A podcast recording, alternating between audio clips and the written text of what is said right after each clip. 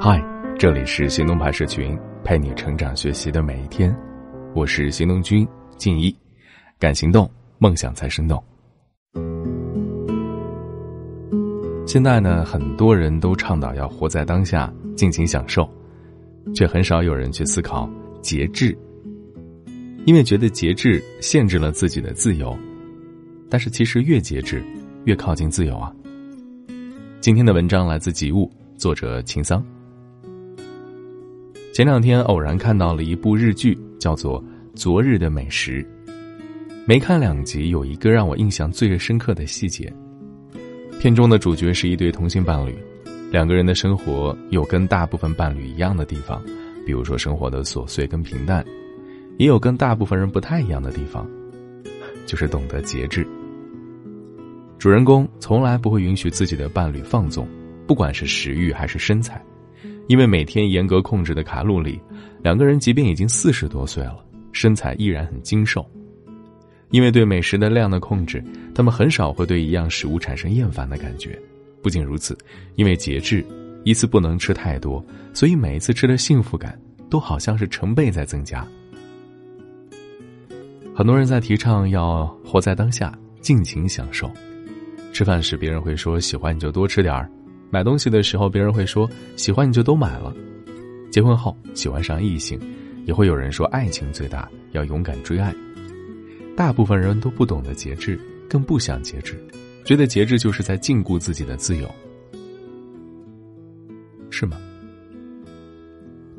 想起之前张爱玲的第一炉香，主人公葛威龙，原本是一个有理想、对爱情充满向往的女学生。为了能够留在香港继续念书，他主动投靠了自己的姑妈。在故事的最初，他内心鄙视姑妈这样的交际花，只想好好念书。可后来却因为抵抗不了物质财富带来的诱惑，一步步沦陷。故事最终沦为自己丈夫的利用品，一个和他姑妈一样的人。原本鲜活美好的生命却被欲望撕扯，在巨大诱惑面前不懂节制。最后变成了自己曾经最讨厌的人，把自己埋葬在亲手缔造的坟墓里。浮士德曾说过：“现代人的通病就是热衷于拥有一切。”是啊，身边的每个人似乎都在用各种各样的方式告诉我们：“你要活在当下，学会及时行乐，不要压抑自己，满足自己的欲望，才能获得最大程度的幸福。”于是，很多人将这当做人生的准则了，打着活在当下的旗号。大肆放纵自己的欲望。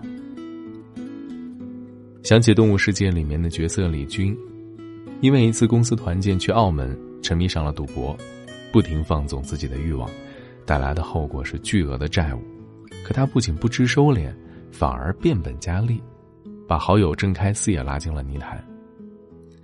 身边有很多人也是这样啊，喜欢消费，便无节制的购物，只要是看上喜欢的，即便是负债累累也要买。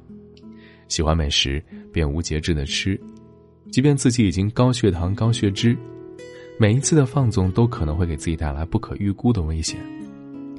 喜欢饮酒，便无节制的喝，喝到酒精中毒、胃出血，也丝毫不加节制。喜欢追剧、刷抖音、打游戏，便没日没夜的玩，最终把眼睛看坏，身体熬出了问题。喜欢上了异性，便屈服于自己的欲望。从不考虑自己的身份，即便自己已经是有家庭的人。其实有太多人不知节制，打着活在当下的旗号，成为欲望的奴隶。不懂节制，也是痛苦的根源。作家李尚龙曾经说过这样的一段话：在大城市里，搞废一个人的方式特别简单，给你一个安静狭小的空间，给你一根网线，最好再加一个外卖电话，好了，你开始废了。现代社会各种各样的诱惑是眼花缭乱，一个不懂节制的人只会迷失在欲望的森林里。想起电影《一个购物狂的自白》，主人公丽贝卡是一个小白领，每月工资固定的她最喜欢的就是买各种各样的大牌奢侈品，因为小的时候便享受购物给自己带来的满足感和快乐，所以每次只要一开始购物就没有节制，即便自己的信用卡已经刷爆。即便自己可能要失业，仍然不懂控制自己买买买的双手。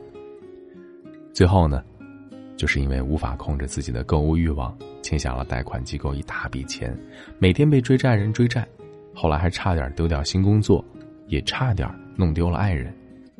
曾经让他觉得快乐源头的购物，因为不懂节制，反而变成了生活中所有痛苦的源头。而说到有些高级人生是懂得节制的，相传王阳明家有一条祖训：节饮食，戒游戏。这就和民间常说的“吃饭要吃八分饱”不谋而合了。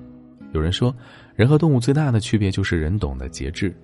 的确，节制作为一个主观的行为，能够充分的表现一个人的涵养和自控力。很多人觉得节制是对人欲的一种束缚，是对人性的一种压抑，禁锢了我们的自由。其实不然，很多时候，节制意味着对自身的一种合理控制，意味着我们对事情的发展有长远且清晰的规划。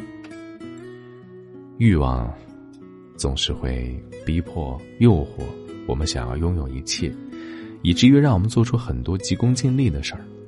但真正高级的人生，不在乎是否在合适的时间做了正确的事儿，而是控制自己在不合适的时间不做不该做的事儿。曾经有这样的一个美国的研究，他们把两百只猴子分为两组，一组猴子不控制饮食，顿顿管饱。另外一组控制饮食，每天只吃个七八分饱。十年后，敞开吃的一百只猴子中，很多是体胖多病，有得了脂肪肝、冠心病、高血压的。一百只猴子死了五十只，而控制饮食的一百个猴子当中，只有十二只死亡。十五年后，顿顿吃饱的猴子都死光了，而高瘦的猴子都在七八分饱的猴群当中。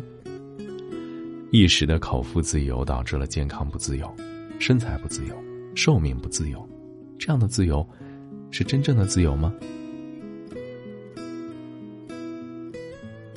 想起之前看到过的一个故事，有一天，作家刘墉和梁实秋一起用餐，熏鱼端上来，梁先生说他有糖尿病，不能吃有甜味的鱼；冰糖肘子端上来，他又说不能碰，因为里面有冰糖；炒饭端上来，还是不能吃，因为他说淀粉会转化成糖。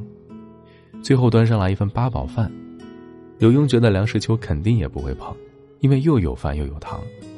结果梁实秋先生会说：“这个我要，因为知道有喜欢的八宝饭，所以前面才会特别节制。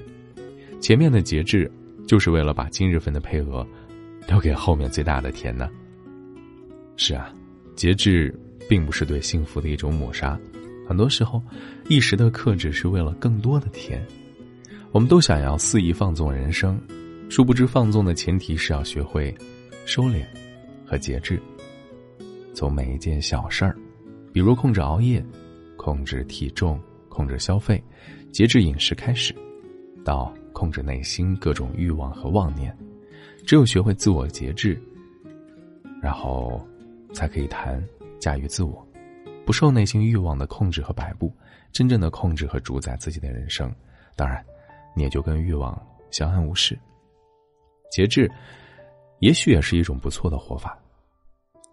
今天的文章就先到这儿了，你可以关注微信公众号“行动派大学”，还有更多干货等着你。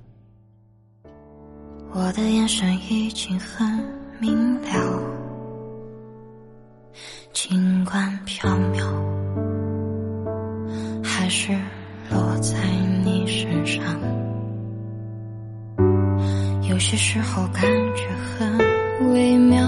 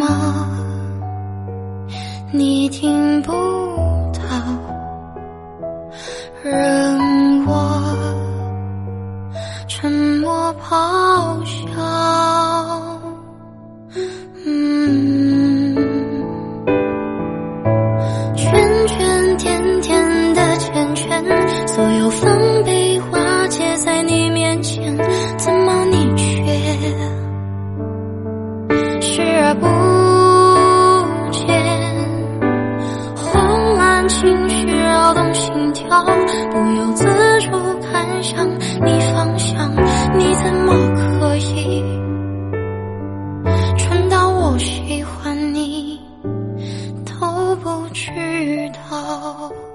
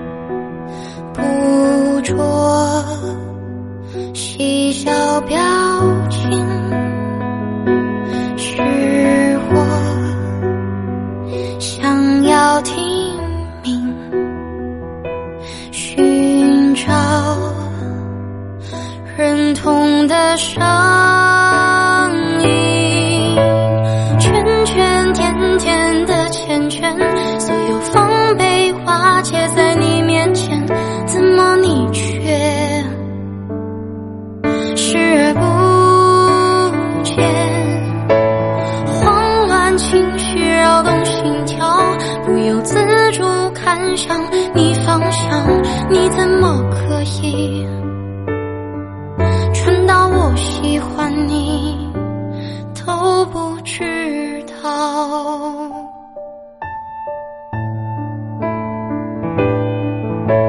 兜兜转转的试探，千言万语只敢说晚安，偶尔用敢。